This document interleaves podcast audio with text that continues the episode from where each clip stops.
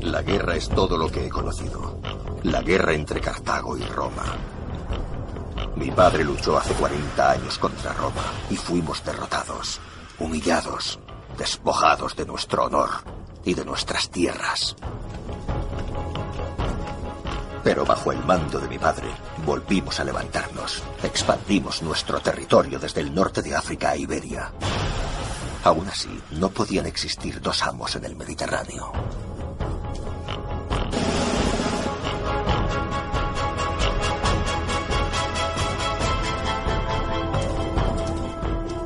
O Roma o Cartago estaban destinados a acabar destruidos. Juré por la memoria de mi padre que no sería Cartago. Aníbal Barca. Cayo Terencio Barrón, embajador especial del Senado romano. Mis hermanos Magón y Astruba.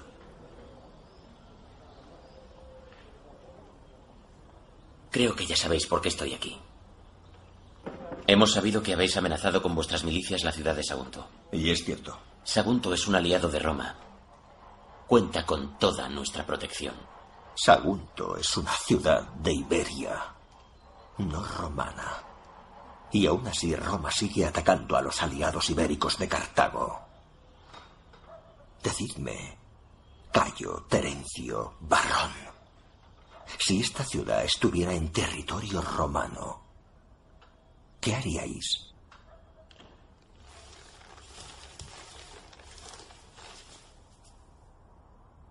Supongo que conocéis las reglas de la batalla. Si le hacéis la guerra a Sagunto, se la hacéis a Roma.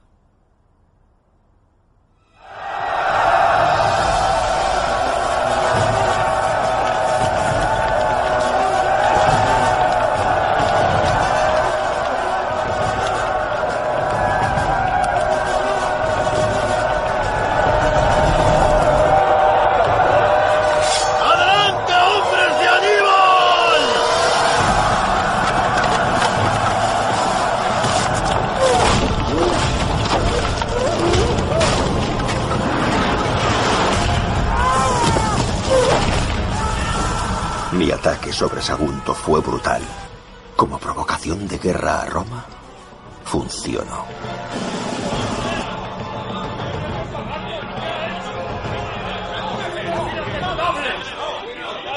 Roma no tolerará este ataque no provocado sobre uno de nuestros aliados.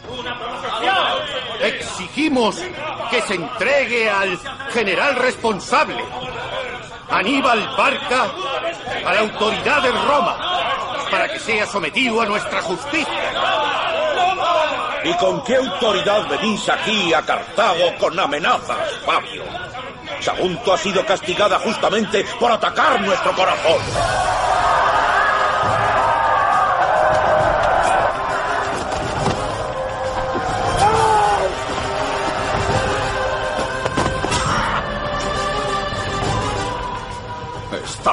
No acabará bien. Es Aníbal. Les está empujando a la guerra.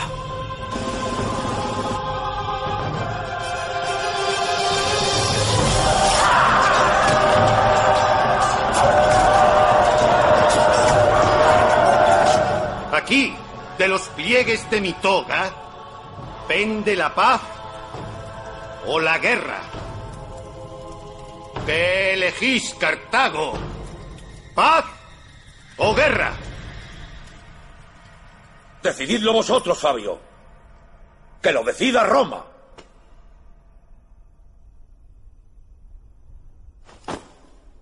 ¡Guerra! ¡Quemadlo todo!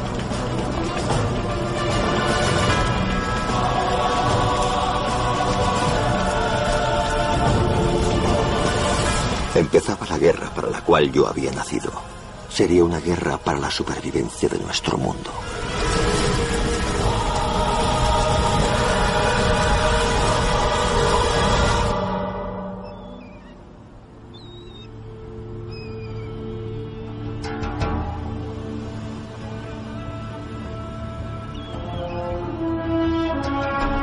Aníbal reunió en la península ibérica el ejército con el que emprendería su guerra, reclutado por toda Iberia y África, una milicia de diferentes razas y credos, pero unidos en un objetivo común. Restaurar el honor y el poder de Cartago.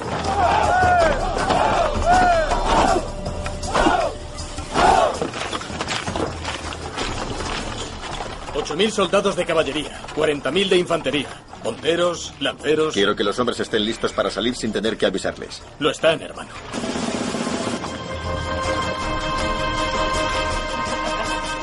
¿Y vuestra caballería númida, Maharbal? ¿Es rápida? Rápidos como el viento, general. Me complace oír eso. Más rápidos que los romanos, señor.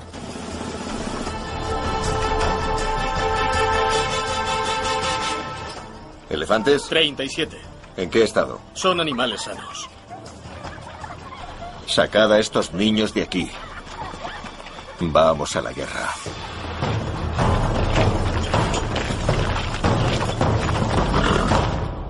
Los romanos han enviado dos milicias, una hacia Sicilia, desde donde pretenderán atacar Cartago, y la otra hacia el sur de la Galia, desde donde intentarán atacarnos aquí, en Hispania. Pero nosotros no estaremos aquí. Siempre hemos dicho que llevaríamos la guerra a Roma, que lucharíamos en su territorio, pues ha llegado el momento. No podemos atacarlos en embarcaciones, porque Roma controla el mar. Los invadiremos por tierra, iremos hasta la Galia, cruzando la península ibérica y el Ródano, y continuaremos en dirección este hacia las montañas. Sabemos que la costa está bien defendida. La evitaremos cruzando los Alpes.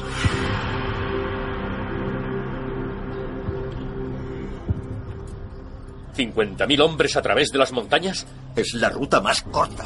Ni en sus peores sueños nos creerán capaces los romanos de semejante audacia. Gisco acaba de volver de los Alpes. Nos ha encontrado guías y un camino. Él cree que podemos conseguirlo. Y como todos sabemos, es el más prudente de nosotros. Alejandro Magno tomó 50 hombres en Grecia y conquistó el mundo. No está mal para un griego. Pero nosotros podemos superarlo. Id a informar a vuestros hombres.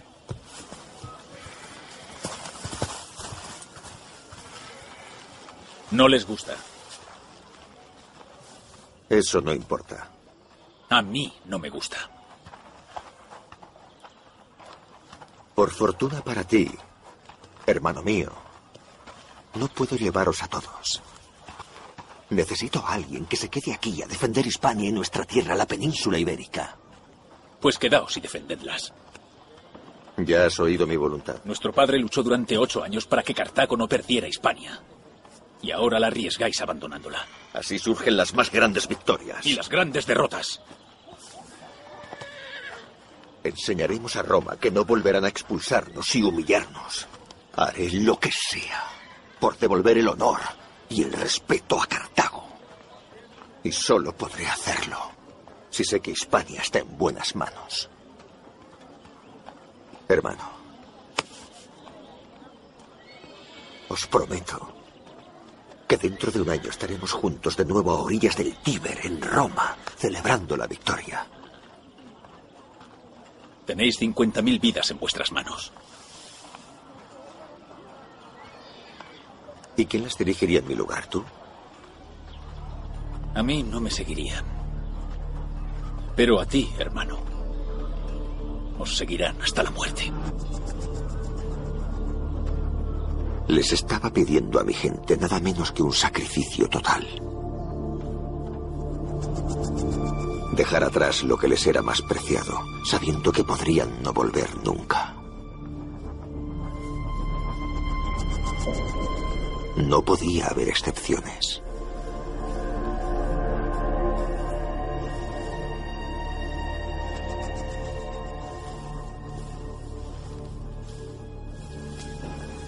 ¿Estáis preparada? Como veis, vamos avanzando. Bien.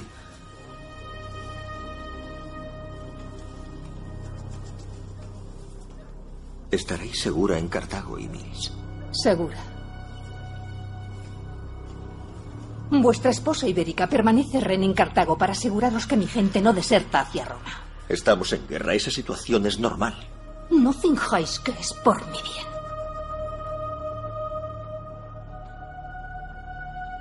Hemos luchado mucho por Iberia y Mills. Debemos asegurar su protección. ¿Luchando? Incluso os casasteis por Iberia.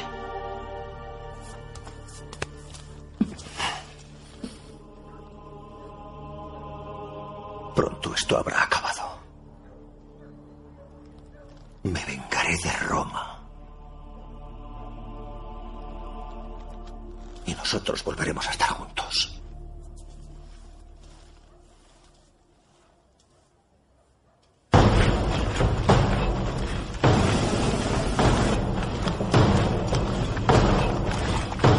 En la primera guerra púnica contra Roma, Cartago realizó una campaña de defensa y perdió.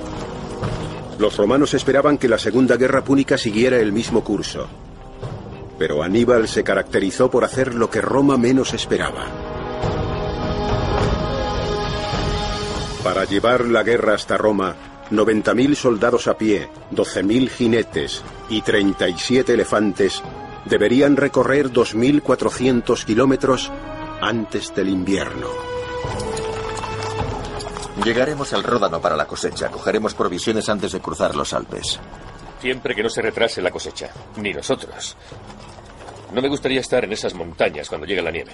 Tenemos tiempo, Maharbal. Al sur del río Ebro, el ejército de Aníbal marchaba por territorios de tribus leales a Cartago. Pero una vez cruzado hacia el norte se encontraban en territorio hostil.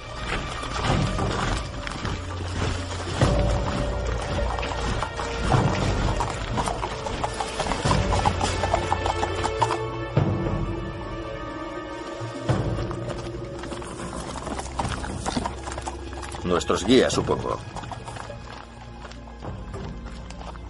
Nuestra travesía dependería de la buena voluntad de los pueblos celtíberos, que no eran leales ni a Cartago ni a Roma, solo a sí mismos.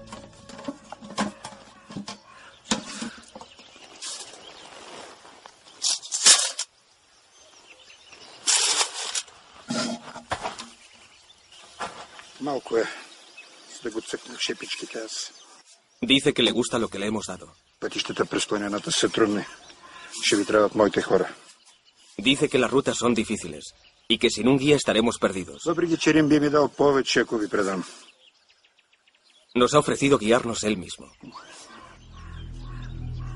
Decidle que le estamos agradecidos a su gente y que les damos las gracias por su ayuda. Era un riesgo que no teníamos más remedio que aceptar.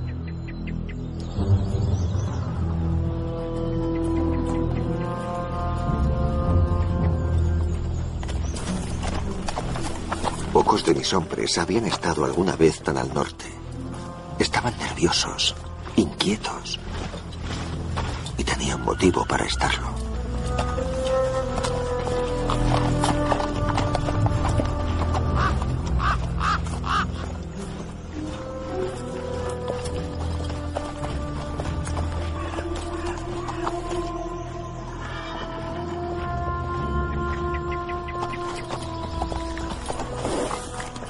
Aníbal, ¿qué vamos a hacer con los desertores? Estamos perdiendo hombres. Si cogemos a alguno, haremos que los caballos lo despedacen para dar ejemplo. Ahorraos los caballos, Maharbal. Nuestro número aumentará cuando se nos unan los pueblos del norte. ¡A cubierto, rápido!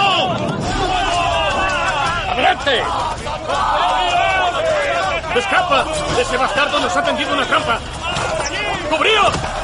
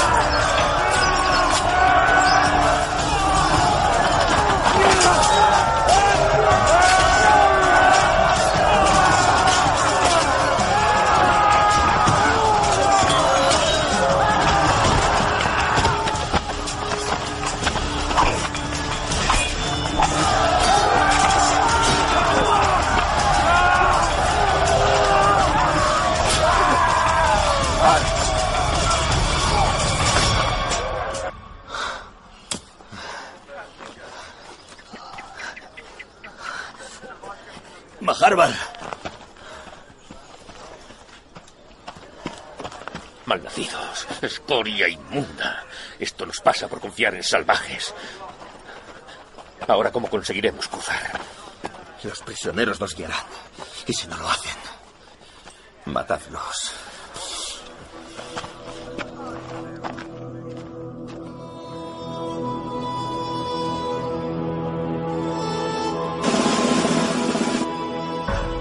Nuestro viaje apenas había empezado y las fuerzas de la naturaleza ya estaban separando a los débiles de los más fuertes. Sabía que solo los fuertes me serían útiles en Roma.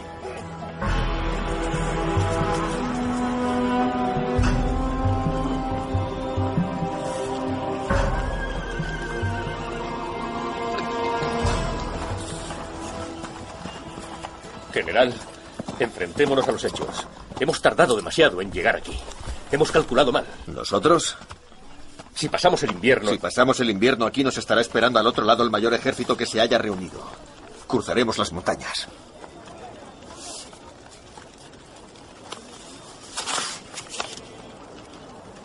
Los romanos han desembarcado en Marsella.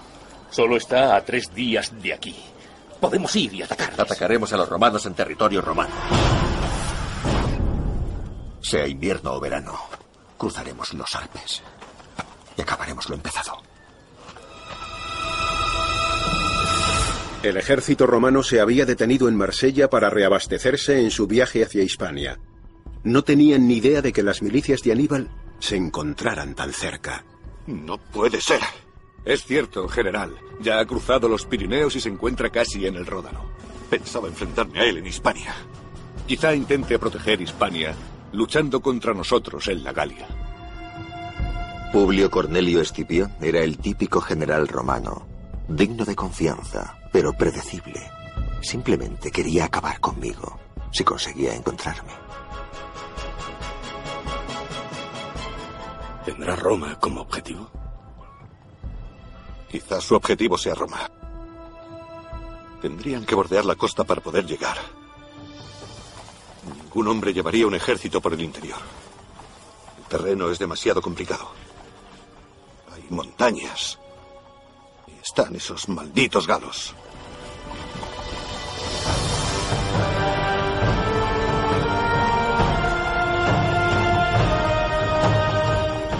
Mañana partiremos. Y le saldremos al paso.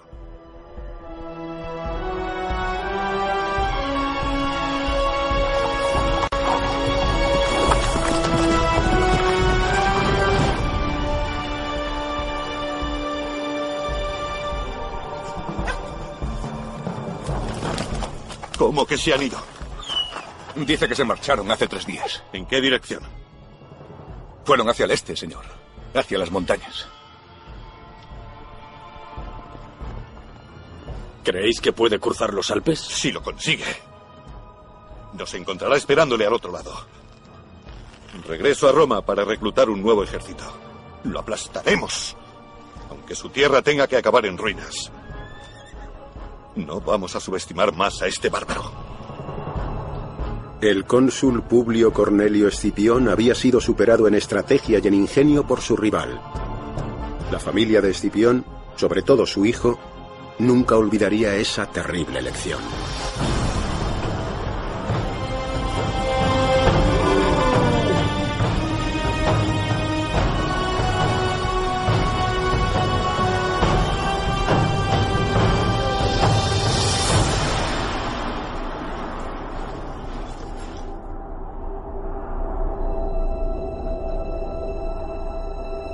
Solo quedaba un obstáculo entre nosotros y el territorio de Roma.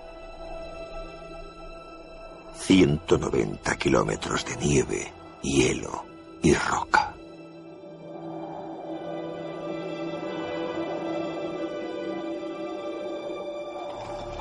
Aníbal entró en las estribaciones de los Alpes al comienzo del invierno. Sus hombres, habituados a los climas más suaves de la península ibérica y del norte de África, no estaban preparados para las duras condiciones con las que se iban a enfrentar aquí.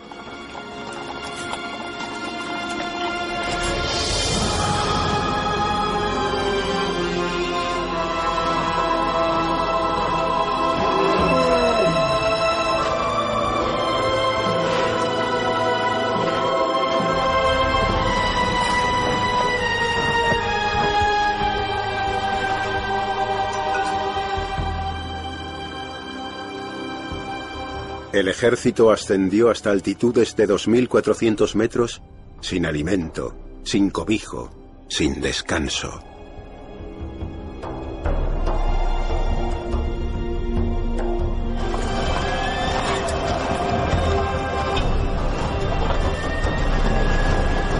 Para atravesarlo mis hombres tuvieron que marchar sin descanso. Si nos deteníamos, moriríamos todos. El frío y el hambre nos consumía.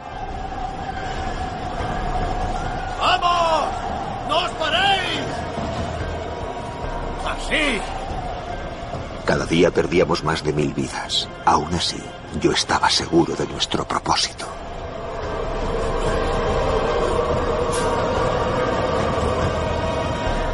¡Seguid moviéndoos!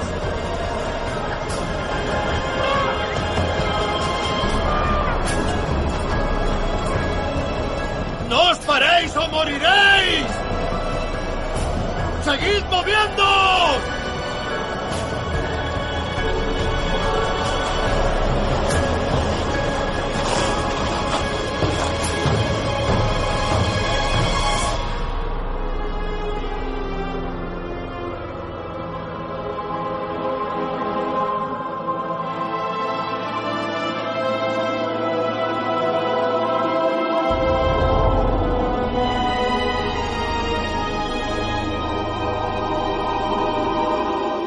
Cuando Aníbal llegó a la cima, se encontró con que el paso había quedado bloqueado por un corrimiento de tierras.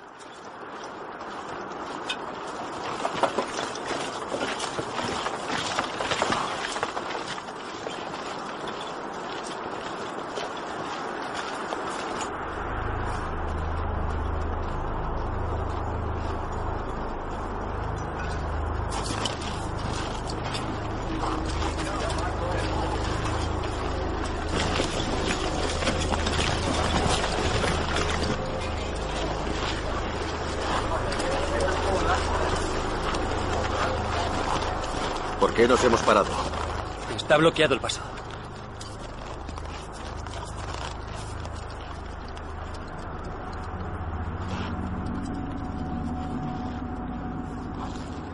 Traed la leña y el vino.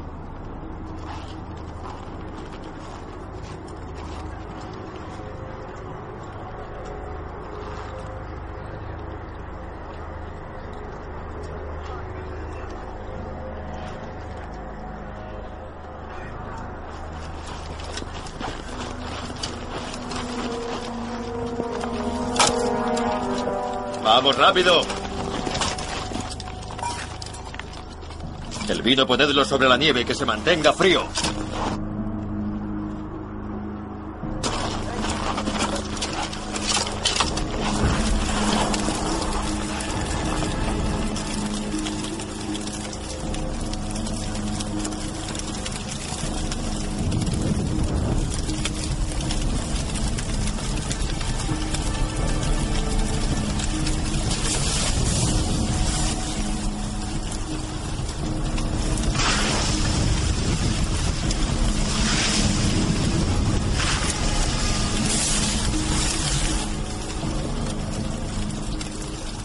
Solo es cuestión de tiempo.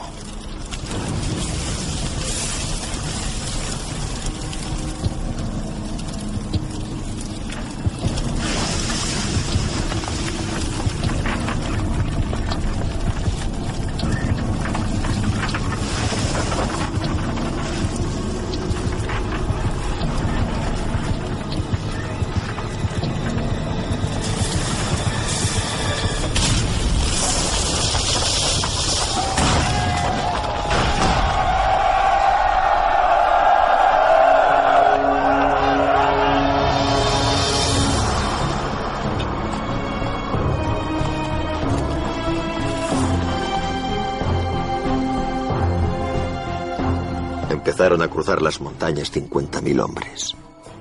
Poco más de la mitad consiguieron llegar al otro lado. Era un sacrificio que estaba dispuesto a asumir con tal de mantener a los romanos fuera del territorio cartaginés.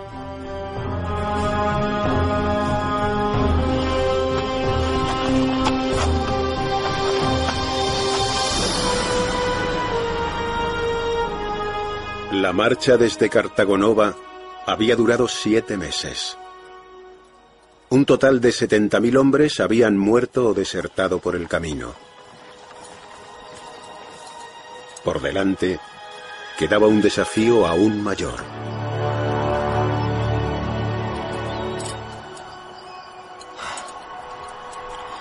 Hemos pasado.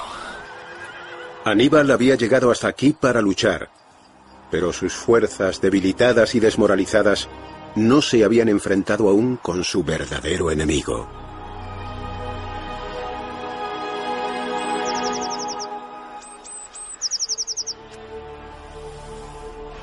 Han conseguido pasar. Pero están débiles. Es el frío general. No están acostumbrados. ¿Pero se puede hacer algo? Descansar, nada más. Aún así, no sé si podrán servirte en la batalla.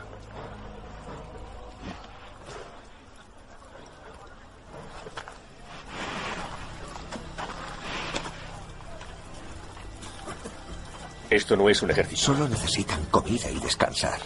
Somos muy pocos, Aníbal. Encontraremos a más hombres entre las tribus por aquí. Todos salvajes. Guerreros Bajarbal. Como nosotros. Que odian a Roma. Como nosotros. No solo estaba luchando contra los romanos. La mitad de su ejército estaba formado por alianzas de toda la península itálica. Para derrotar a Roma, tenía que poner a prueba la fortaleza de esas alianzas.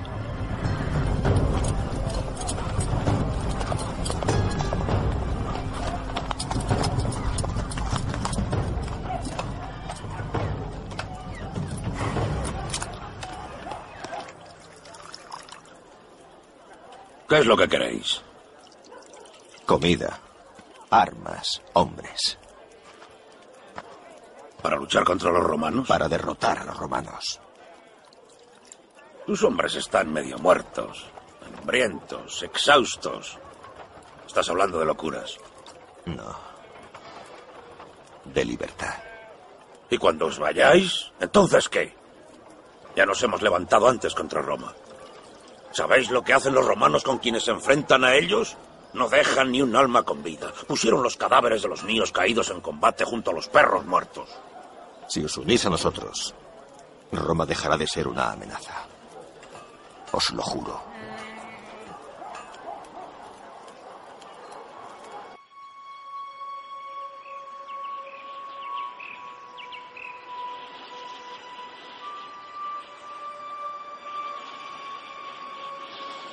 Cobardes.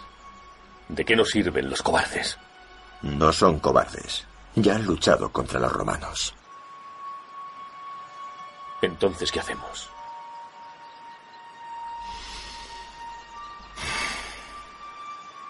¿Nos damos la vuelta?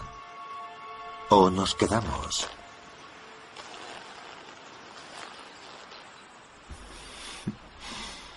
Y vencemos. No tenemos suficientes hombres.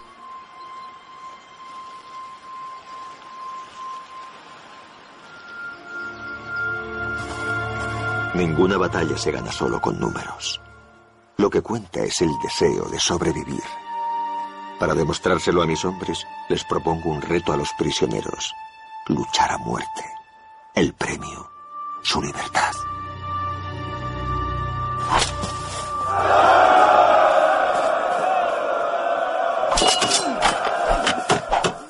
Quería demostrar a mi ejército que ellos también se estaban enfrentando a morir o luchar y conseguir una mayor gloria.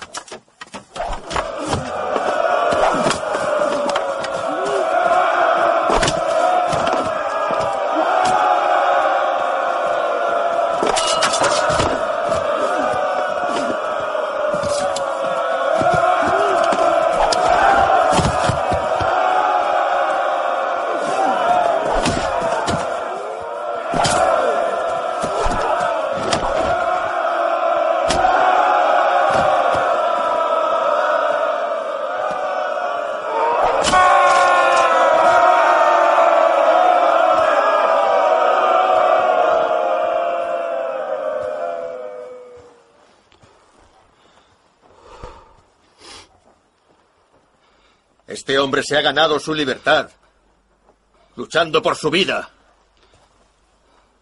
No le dejé más opción. Al igual que nuestros dioses no nos dejan otra que luchar por nuestra vida. En los próximos días os enfrentaréis al ejército romano. Su número es superior al nuestro. Sus barrigas están repletas y están mejor abastecidas. Pero el soldado de Roma lucha porque se lo han ordenado. Nosotros luchamos para reclamar lo que es nuestro.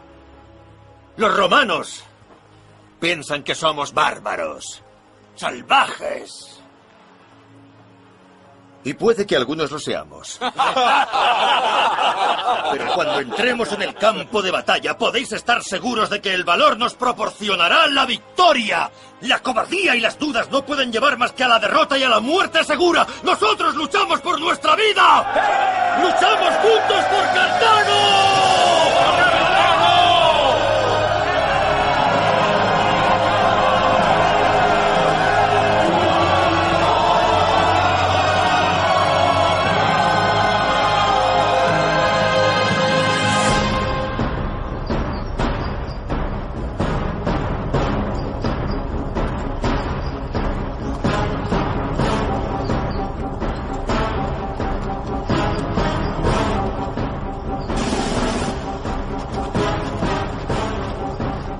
Pero mientras Aníbal reunía sus fuerzas, el ejército del cónsul Publio Cornelio Escipión iba hacia el norte en su búsqueda. Cuanto antes sepamos su posición y su número, antes podremos castigar a ese bárbaro por pisar territorio romano.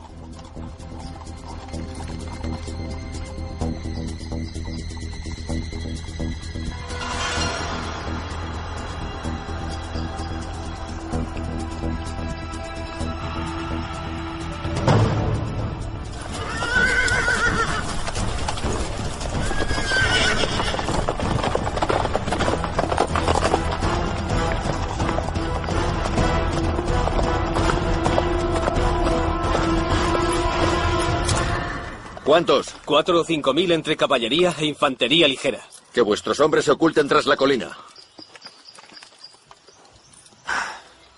Aquí comienza.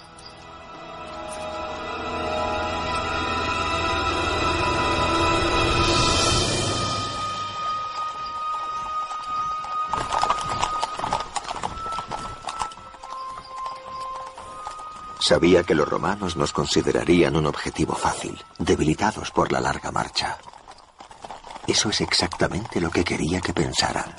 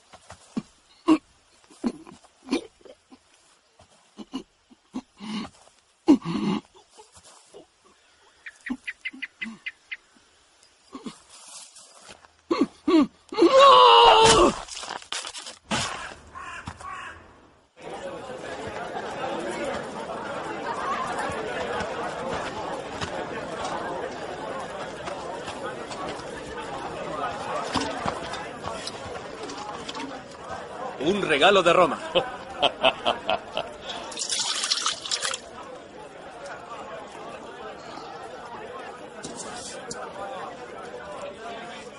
¿Os ha decepcionado la caballería, general?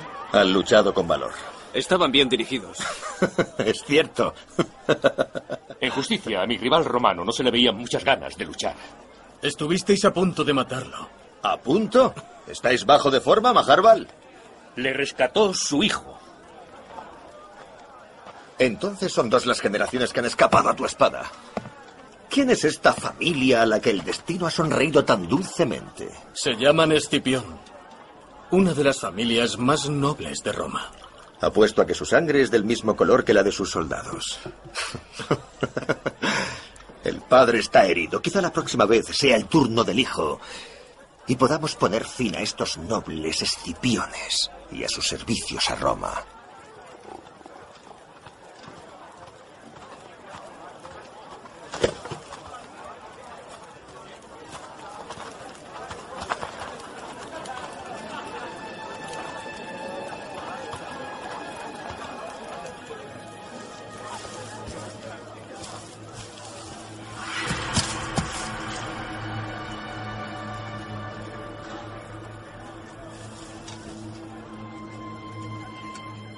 Acuerdo, general de Cartago.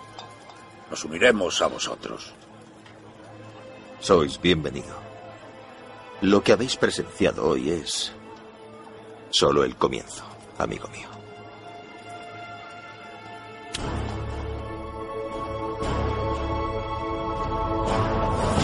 El primer triunfo de Aníbal en territorio romano selló su alianza con las tribus del norte de la península itálica. En respuesta, Roma llamó a su segundo ejército de Sicilia para reforzar las defensas de Publio Cornelio Escipión.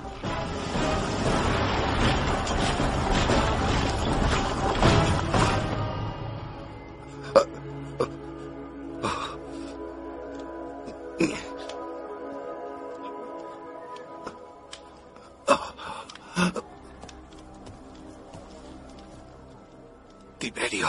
Publio. Gracias. Tengo entendido que vuestro padre debe su vida a vuestro valor. Me alegro de ver recuperándose a mi colega cónsul. Los médicos aseguran que pronto me recuperaré. Excelente.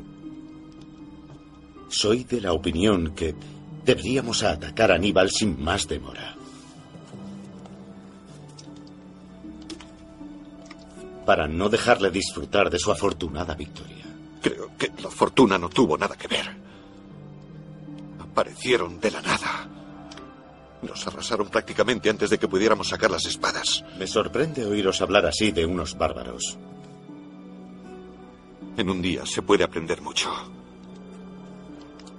Sugiero que antes de nuestro enfrentamiento, los ejércitos descansen durante el invierno. Cada hora que pasa ese cartaginés en territorio romano es un insulto. Tenemos que actuar. Y rápido antes de que consiga establecerse. Mañana partiremos hacia Trevia.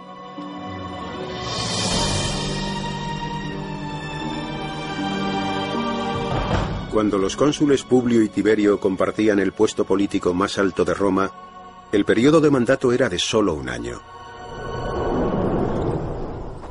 Con el tiempo corriendo en su contra, Tiberio estaba desesperado por luchar. En Trevia les presenté batalla antes de que su ejército estuviera preparado y mordieron el anzuelo. Murieron 25.000 de sus mejores soldados.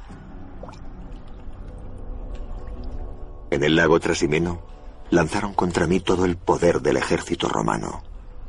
Amparados en la niebla les forzamos a entrar en el lago y masacramos a 15.000 de ellos.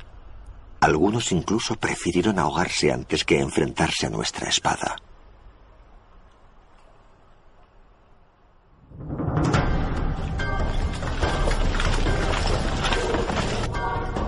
Antes yo no era más que un nombre, solo conocido por unos pocos, una sombra surgida de las montañas.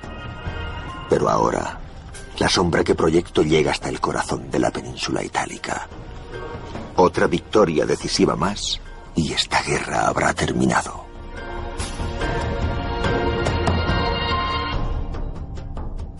El ejército de Aníbal se encontraba suficientemente cerca para poder atacar Roma. Por primera vez en 50 años se nombraba un dictador militar. El hombre elegido era Quinto Fabio Máximo. Puedo recordaros a todos que el ejército de Aníbal se encuentra a 160 kilómetros de Roma. Pues entonces debemos luchar. Luchar contra ellos hasta destruirlos. Oh, hasta que nos destruyan. ¿Estáis cuestionando, señor, el honor y el valor de los ciudadanos romanos? Estos son los hechos.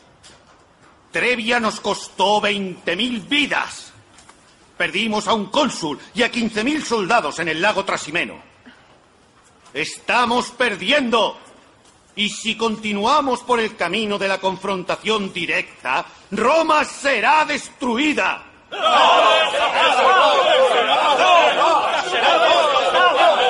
Ha llegado el momento de ser inquebrantables. No solo con nuestro enemigo, sino con nosotros mismos. Enfrentándonos a nuestros errores para reconstruir nuestra estrategia. ¿Cuál es vuestra propuesta, Fabio? Que le privemos de lo único para lo que sirve. La batalla. La mejor forma de luchar contra Aníbal es precisamente no luchar. Sí, tiene un gran ejército, pero compuesto por hombres diferentes a los que se puede dividir fácilmente cortándoles las líneas de suministro y dejándoles pasar hambre. Debemos atacar directamente al estómago.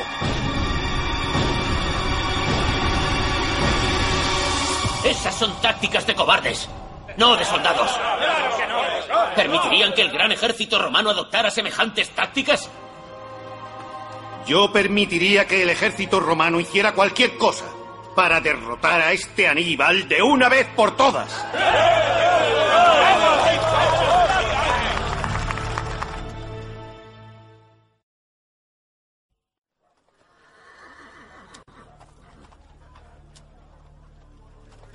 En el viaje hacia el sur, la enfermedad me había desgastado de una forma que ningún enemigo había conseguido.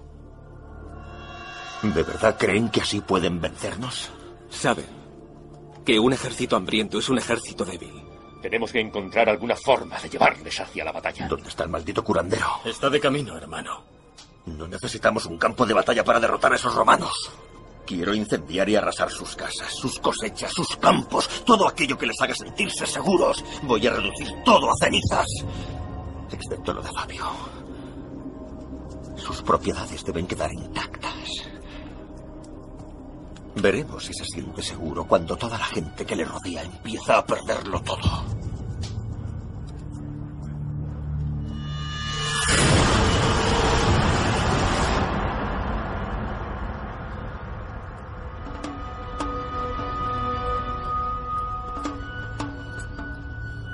Fabio Máximo, ¿cómo diríais que progresa vuestra estrategia? Está intentando provocaros. No se lo permitáis. No es vuestra tierra la que arde en llamas.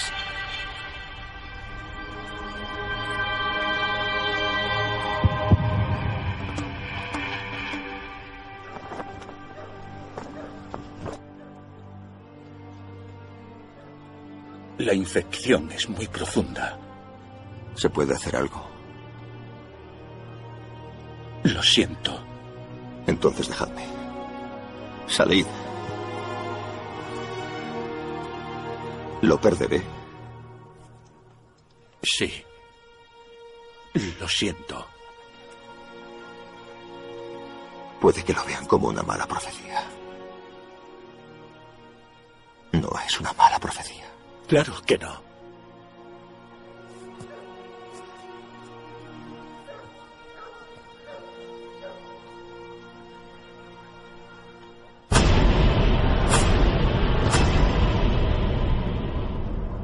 ¿Entendéis lo que significa ser ciudadano de Roma, Escipión?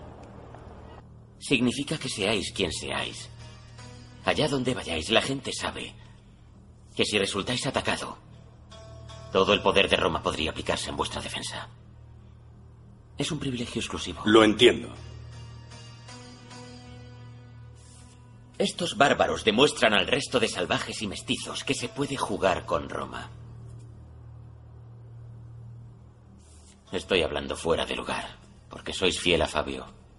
Fabio es mi oficial al mando. Cualquiera que tenga ese rango cuenta con mi lealtad. Fabio está humillando a Roma.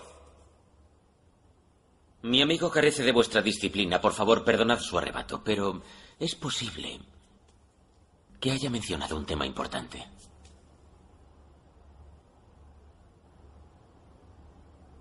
Podéis hablar sin temor, Escipión. ¿Aquí os encontráis entre amigos? Nuestra táctica actual nos hace parecer débiles ante nuestros amigos y aliados. Aníbal se está riendo de nosotros. Esta no es la actitud propia de Roma. Entonces, si las circunstancias cambiaran por algún motivo, ¿estaríais a favor de entablar batalla? Lo estaría. Bajo un liderazgo responsable. Pues, amigo mío, puede que el estilo de Fabio no sea durante mucho más tiempo el estilo de Roma. La dictadura de Fabio está llegando a su fin. Yo mismo me presentaré a cónsul. Y tal vez hallemos otra forma de abordar este problema.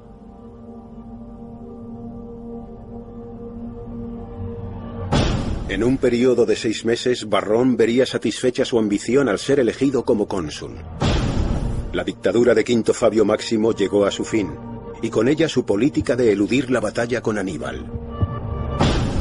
Publio Cornelio Escipión fue nombrado tribuno en el nuevo régimen y reunió el mayor ejército romano que jamás se había visto en un campo de batalla para enfrentarse a Aníbal.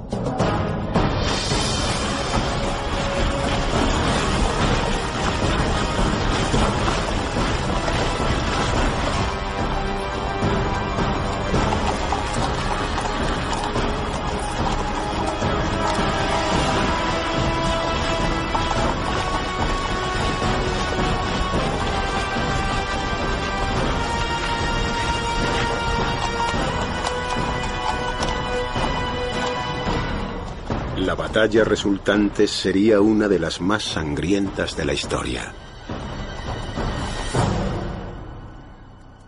Parecen ser ocho legiones. 85.000 hombres. ¿Echáis de menos a Fabio Gisco? 85.000. Es el ejército más grande que haya reunido Roma. Vienen todos juntos y juntos los mataremos. Están bien entrenados, serán difíciles de superar. La disciplina puede ser un defecto o una virtud. Sí, pero... Los romanos solo saben luchar de una forma y eso les hace predecibles. Les presentaremos lo que nos esperan y veremos cómo se desmoronan.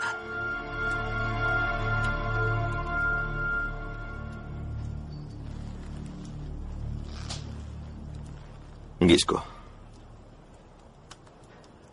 ¿Tenéis miedo? Por supuesto que no. No temáis. Hay 80.000 romanos ahí afuera. Pero ninguno se llama Gisco.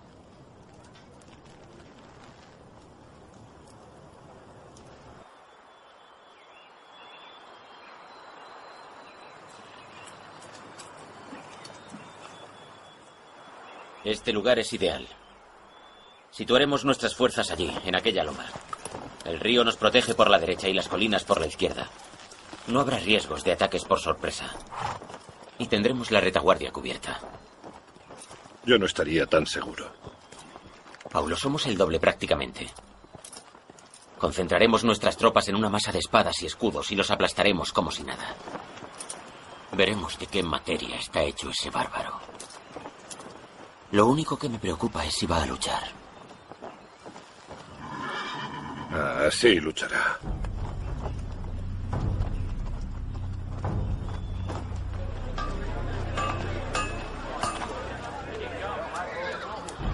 Nos superan en número, y los romanos han elegido un campo de batalla que potencia la fuerza de su infantería. Una sabia elección. Pero no tan sabia como creen. Nuestros hombres estarán dispuestos de este modo, como la parte externa de un arco, fuerte pero flexible. Magón, tú estarás al mando de esta línea.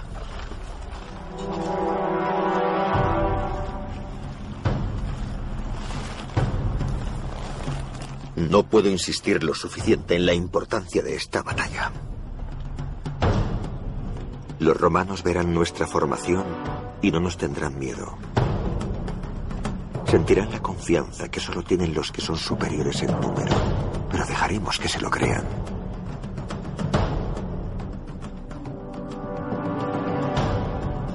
Recordad, su mayor fortaleza puede convertirse también en su mayor debilidad.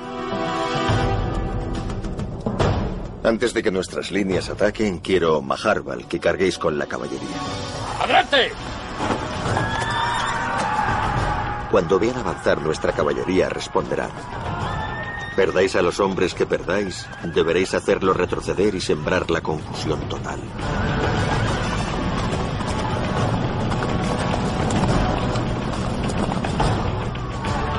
¡Seguid avanzando!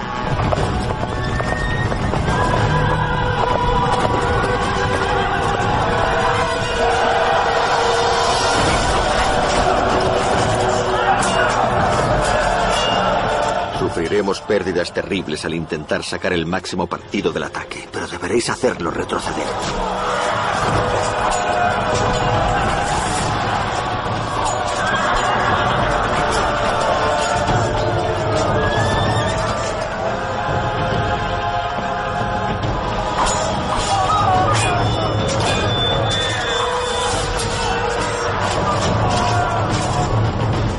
Romanos responderán enviando otra oleada de infantería. Disponen de un número superior y lo emplearán. ¡Legiones de Roma! ¡Hacia la gloria!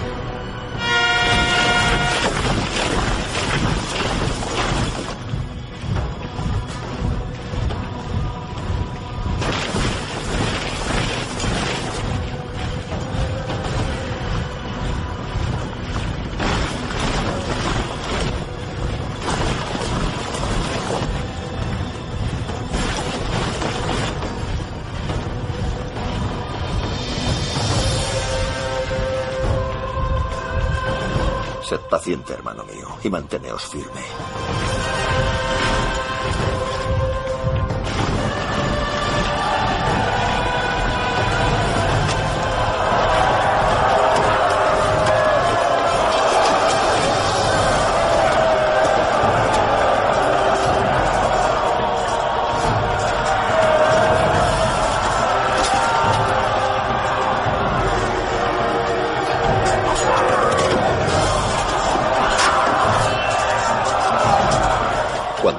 Línea se rompa, porque deberá hacerlo, los romanos se verán absorbidos. Entonces enviarán más y más tropas. ¡Rápido enviad las reservas!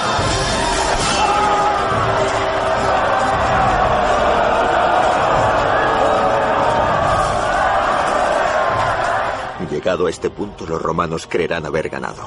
¡Aníbal! ¡Aníbal!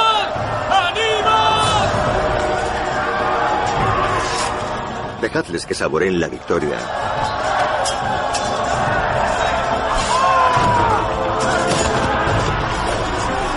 Antes de que movilicemos nuestras reservas ocultas y nos giremos hacia ellos para cortarles el paso por ambos flancos.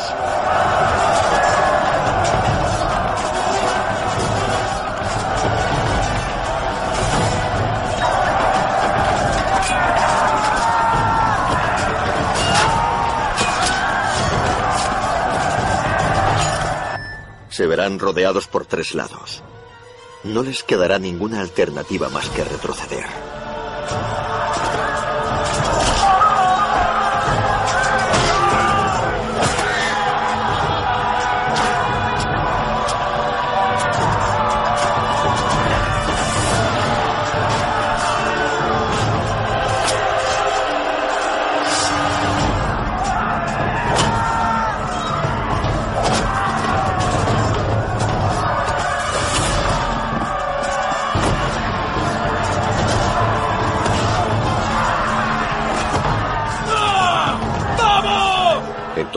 Con vuestra caballería para cortarles el paso. No tendremos piedad.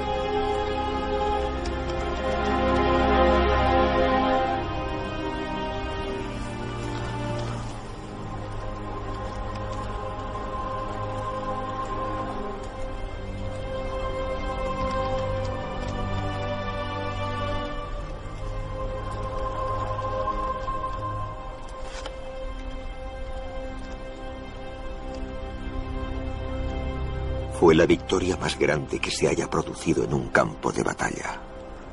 Sesenta mil romanos perecieron bajo nuestra espada. Lo mejor de la élite política y militar aniquilada en un solo día. Una victoria más grande que la de Alejandro Magno o cualquier otro héroe que haya vivido antes que yo. Y aún así, no sentía ninguna sensación de triunfo.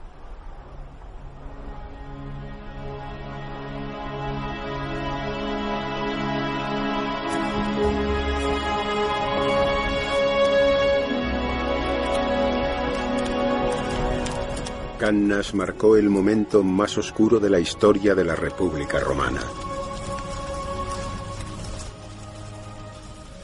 En cuestión de unas horas, Aníbal había arrasado Roma y todo lo que ella representaba. Su siguiente jugada dictaría el resultado de la guerra y el curso de la historia.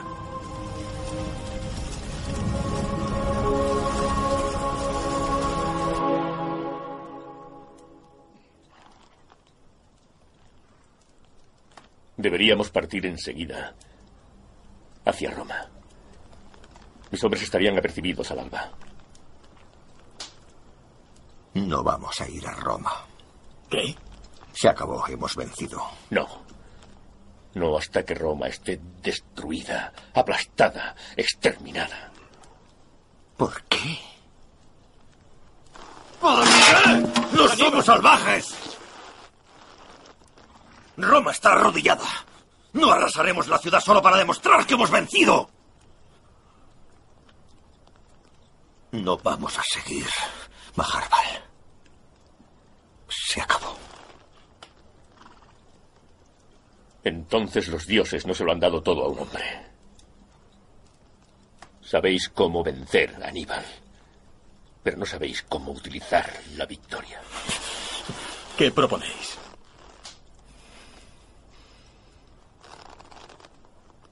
Presentaremos a Roma las condiciones para su rendición.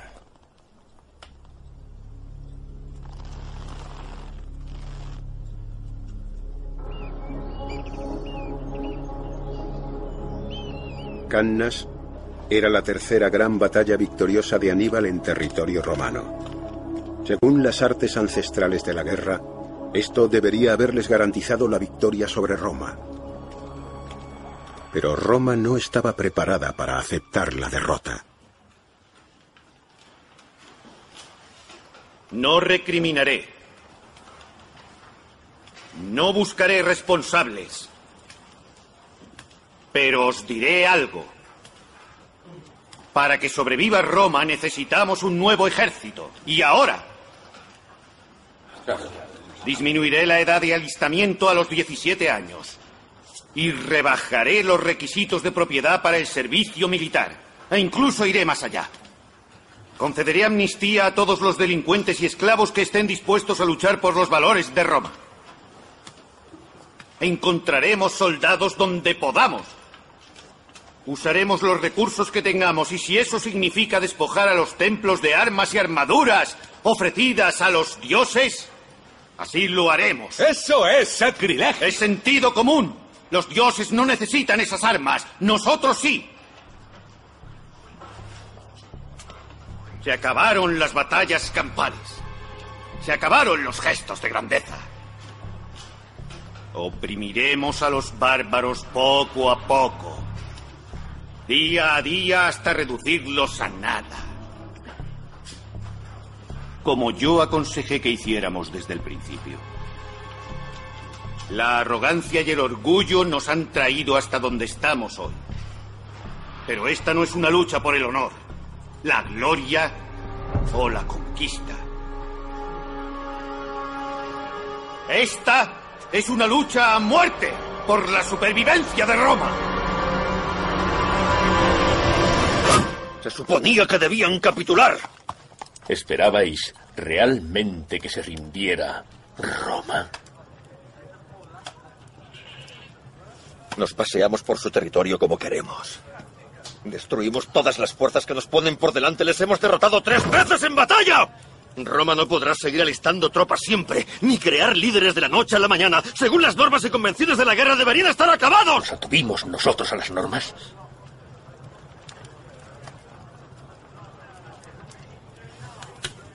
Hermano, quiero que volváis a Cartago.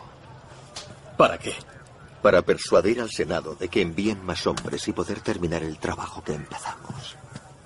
Vamos a tomar la península itálica ciudad por ciudad, hasta que Roma esté tan completamente rodeada por territorio hostil que se vean forzados a rendirse.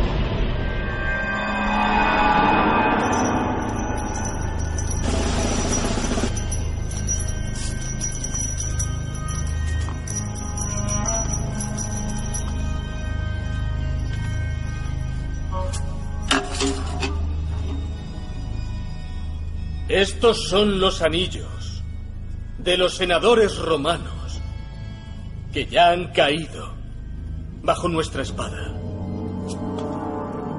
Son los símbolos de nuestras numerosas victorias sobre Roma. Lo que necesitamos ahora son más hombres para poder finalizar esta guerra de una vez por todas. Bien, Magón Barca. Si los romanos están prácticamente derrotados por las fuerzas de vuestro hermano, ¿por qué busca ahora nuestra ayuda? Con nuevas provisiones y más hombres, terminaríamos esta campaña. Creo recordar que vuestro hermano nos aseguró que esta conquista sería un asunto rápido. ¿Cuánto tiempo ha pasado ya? Tres años. ¿Y qué habéis conseguido? Esta campaña se ha acabado, amigo mío. El ejército de Aníbal de la península itálica no recibirá más ayuda de este Senado. Y tengo algo más que deciros. Magón Barca, sé que vais a ser nombrado comandante de los refuerzos que enviamos a Hispania.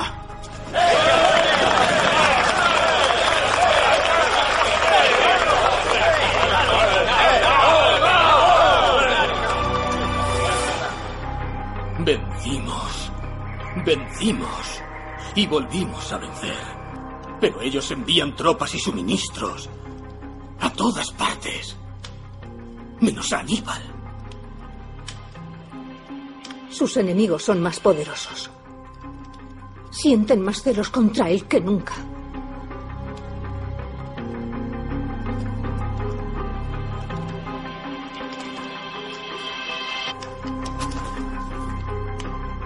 En cuanto la situación se estabilice en la península ibérica, volveré con Aníbal. Y llevaré conmigo todas las tropas que pueda. Si están dispuestos a abandonarlo a causa de su éxito, ¿qué harán si acaba fracasando? Redad para que no fracase.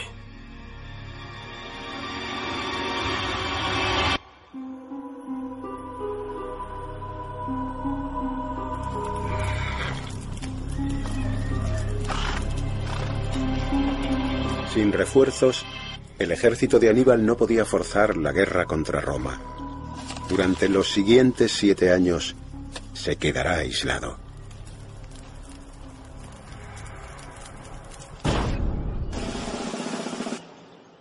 Mientras Roma se fortalecía e ideaba un plan para intentar acabar la guerra con Aníbal. Bien. ¿Qué es lo que no puede esperar hasta mañana, Publio Cornelio Escipión? Tengo una propuesta. Ya me he dado cuenta. Llevamos nueve años luchando contra Aníbal.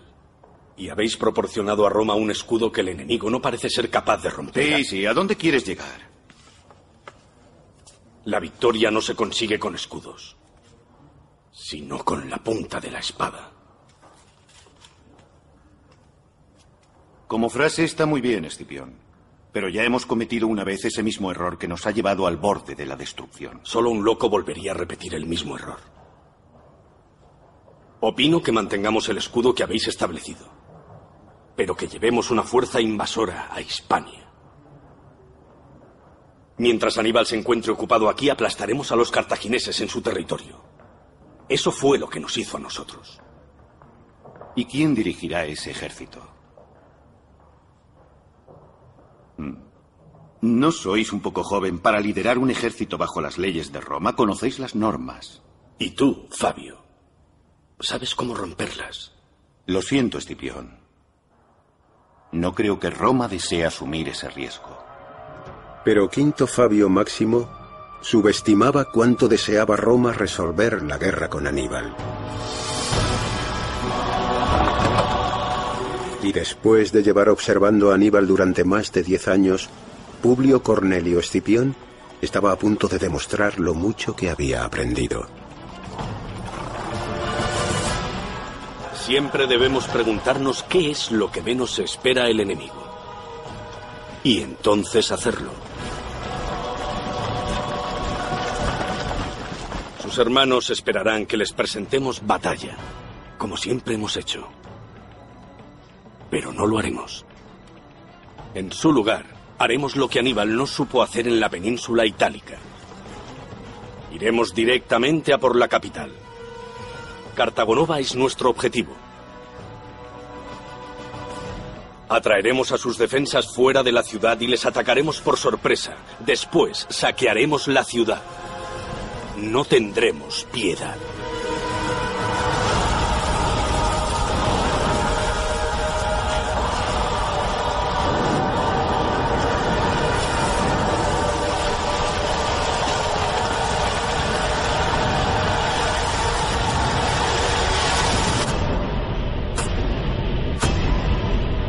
Mientras Publio Cornelio Escipión saqueaba Hispania, el único hombre que podría haberla defendido con éxito se encontraba con órdenes de permanecer en la península itálica, incapaz de ayudar.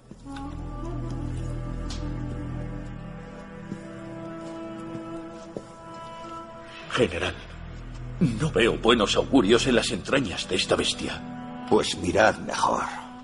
Estoy cansándome de vuestro constante pesimismo. No querréis que os mienta, general. Os mandaría cortar y poner en esa bandeja si eso me ayudara, sacerdote. ¿Por qué no creer a los dioses? La guerra ya no está aquí. Escipión está en Hispania, consiguiendo victoria tras victoria en nuestros territorios, mientras nosotros nos pudrimos aquí. Así es como acaba todo, Aníbal.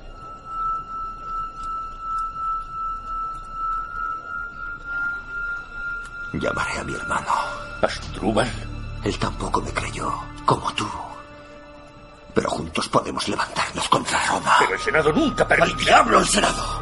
No voy a permitir que unos cobardes me digan a mí lo que puedo o no puedo hacer.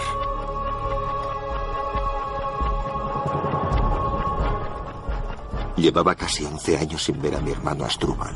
Le pedí que trajera su ejército de Iberia para ayudarle, y él me envió un mensaje diciendo que estaba de camino. Lleva esto a mi hermano. Renacieron las esperanzas porque sabía que juntos seríamos invencibles.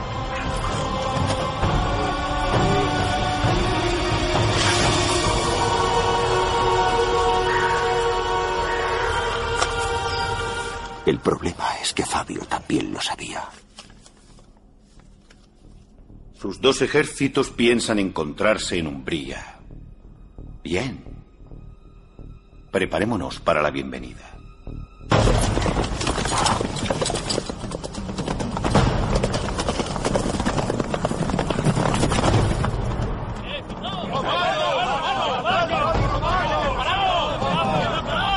Tranquilos, manteneos tranquilos.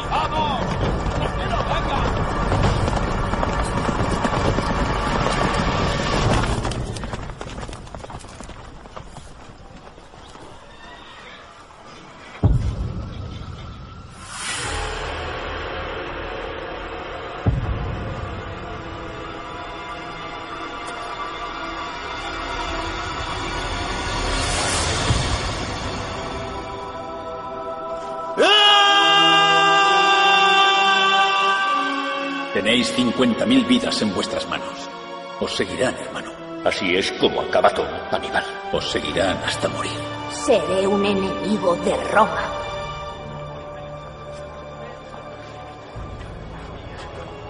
Tras la muerte de Astrúbal Barca, Aníbal perdió las esperanzas de vencer en territorio romano. Publio Cornelio Escipión volvió a Roma triunfante de su campaña en la península ibérica, espoleado ahora por una ambición aún mayor. Senadores de Roma, os doy las gracias. Pero aún nos queda más gloria. No basta la conquista de Hispania para poder ganar esta guerra. Para librar a nuestro imperio de los cartagineses invasores, debemos llevar la lucha a África. Al mismo Cartago. Ataquemos Cartago y llamarán a Aníbal para que proteja su territorio. Y una vez en territorio africano, yo lo exterminaré.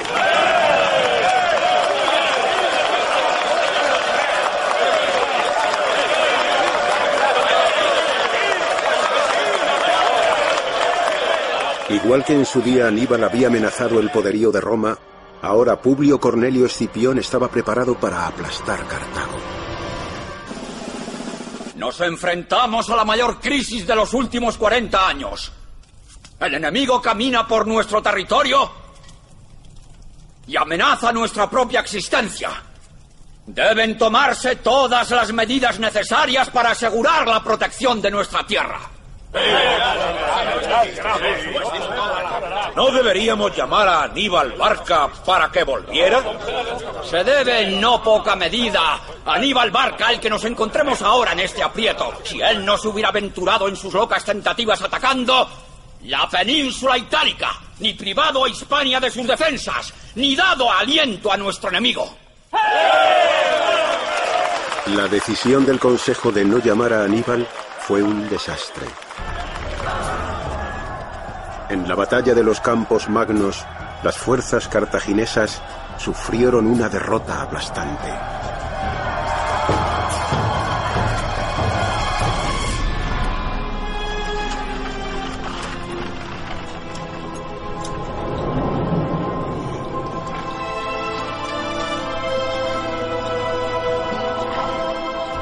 Aníbal permaneció en el exilio un año más, hasta que fue finalmente requerido para defender Cartago y salvar la reputación de los políticos que le habían traicionado. Pero desde el principio lo tuvo todo en su contra. Perdemos a nuestros aliados. Se van con Roma. Escipión no es estúpido. Está usando exactamente las mismas tácticas que usamos nosotros con él, debilitando nuestras fuerzas, robándonos a nuestros aliados. Entre ellos a la caballería númida. ¿Cuántos? Cuatro mil. También nos superan en caballería. Nuestra única ventaja. Solo nos queda un ejército de guerreros novatos sin instrucción. Aún nos tenemos, general. Y yo a ti, y por los dioses que os necesito. Escipión está acampado en Zama. Sí. Necesito saber cuántos son exactamente y su disposición. Pronto.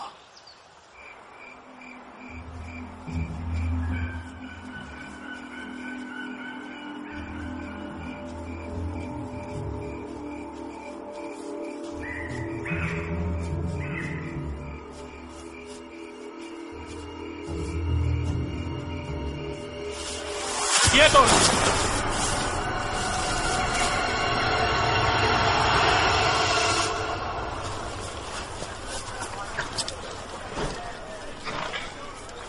Estas bestias son jóvenes, general. Necesitan entrenamiento. Nunca me habéis decepcionado, Bandicar. General. General, creíamos que ya estábamos muertos, general, pero... Pero nos enseñaron todo el campamento. ¿Que os enseñaron el campamento? Nos enseñó el campamento Escipión. El mismo Escipión. ¿Escipión? Nos creíamos ya muertos. Creíamos que nos matarían. Pero... Pero él, el general, nos enseñó todo el campamento. ¿Qué os enseñó? Todo. ¿Su caballería númida? Sí. Eso fue lo primero que nos enseñaron los romanos. Claro que lo hizo. Lo siento, general. Hicisteis lo que se os ordenó. No os puedo pedir más. Podéis volver a vuestra unidad. ¿Qué está intentando hacer? ¿Intenta disuadirnos o hacernos luchar? No lo sé. Quiero hablar con él.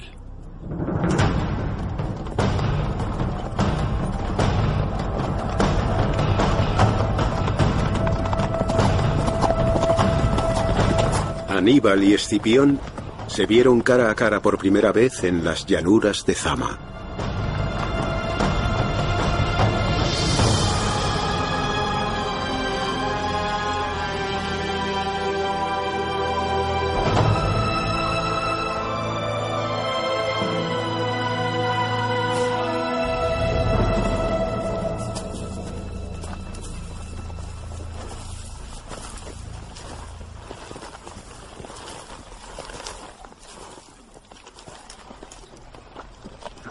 Esta batalla carece de sentido, Escipión. Yo siempre he intentado comprenderos. Comprender una mente que toma semejantes riesgos. Por eso me sorprende oír que Aníbal Barca evite una confrontación. Roma no se lo creerá.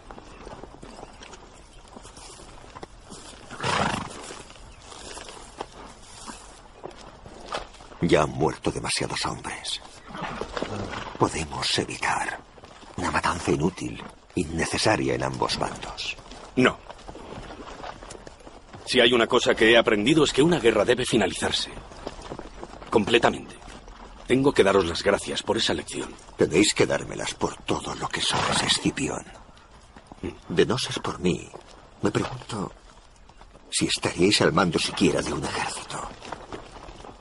Yo os he hecho. Me habéis hecho ser. No es lo mismo. Si hubierais tomado Roma cuando tuvisteis ocasión, ahora no estaríamos aquí hablando. No lo acabasteis entonces, así que lo tendré que acabar yo. No lo toméis como algo personal. Fue algo personal desde el momento en que pisasteis territorio romano. Entonces mañana decidiremos el curso de nuestra historia.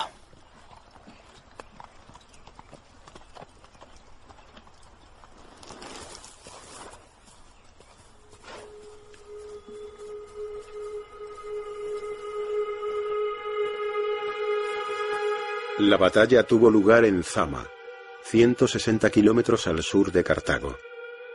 En los 16 años que duró su campaña contra Roma, Aníbal no había perdido ni una sola batalla.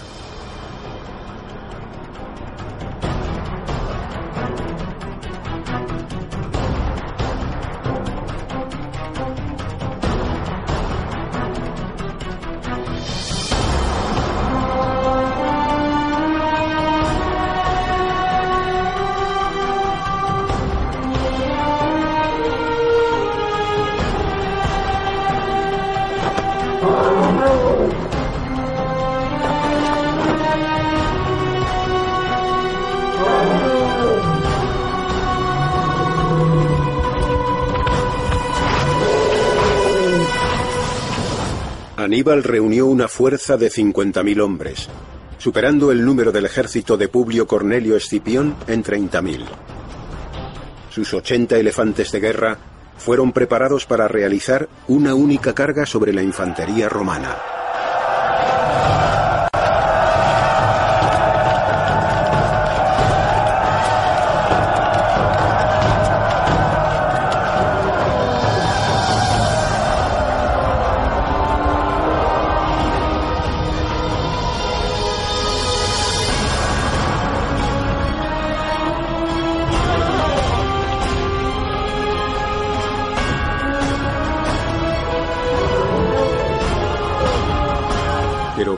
Cornelio Escipión se anticipó a Aníbal.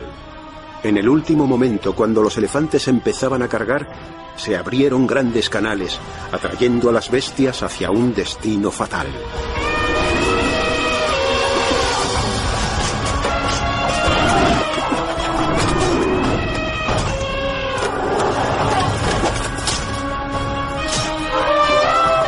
Los elefantes que sobrevivieron se dieron la vuelta y huyeron en estampida hacia sus propios hombres.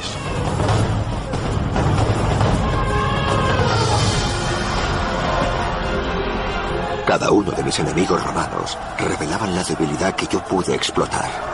Conseguí superarlos en ingenio, fuerza y resistencia a todos ellos, pero no a Escipión. Escipión había imitado mi estrategia, había copiado mi táctica y ahora constataba lo bien que me había comprendido. Ordenó a la caballería, de la que me había despojado, que sellara nuestro destino, igual que habíamos hecho nosotros en Cannas. En Zama utilizó todo lo que había aprendido de mí para destruirme. ¡General! ¡Tenéis que huir! ¡Poneos a salvo ahora que aún podéis! ¡Nunca se sentirán seguros! ¡Ni Cartago volverá a tener esperanzas! ¡Poneos a salvo, general!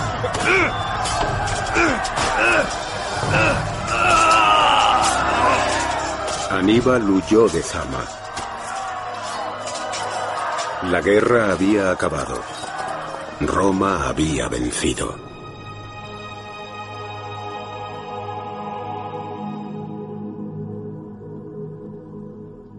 Pero mientras Aníbal estuviera con vida, Roma no podría descansar. Finalmente dieron con él en Bitinia, en el sureste de Macedonia.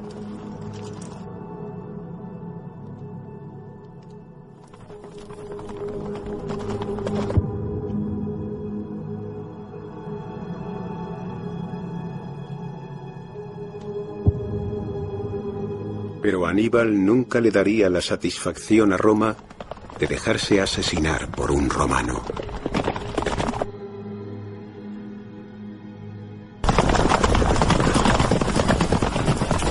Y en esta cansada hora llega el momento de librar a Roma de este hombre tan odiado.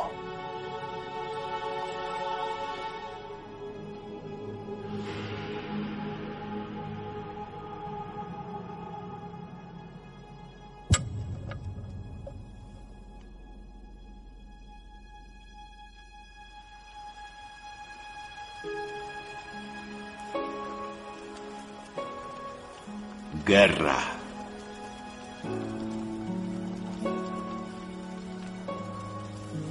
Rezad para que no fracase.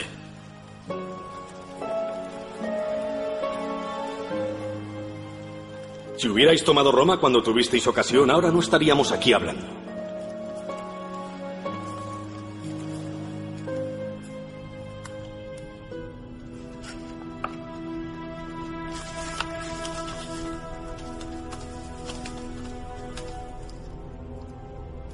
¿Eso es todo?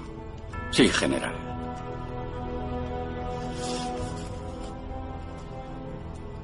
Solo escribí lo que me dijo. Yo no lo sé.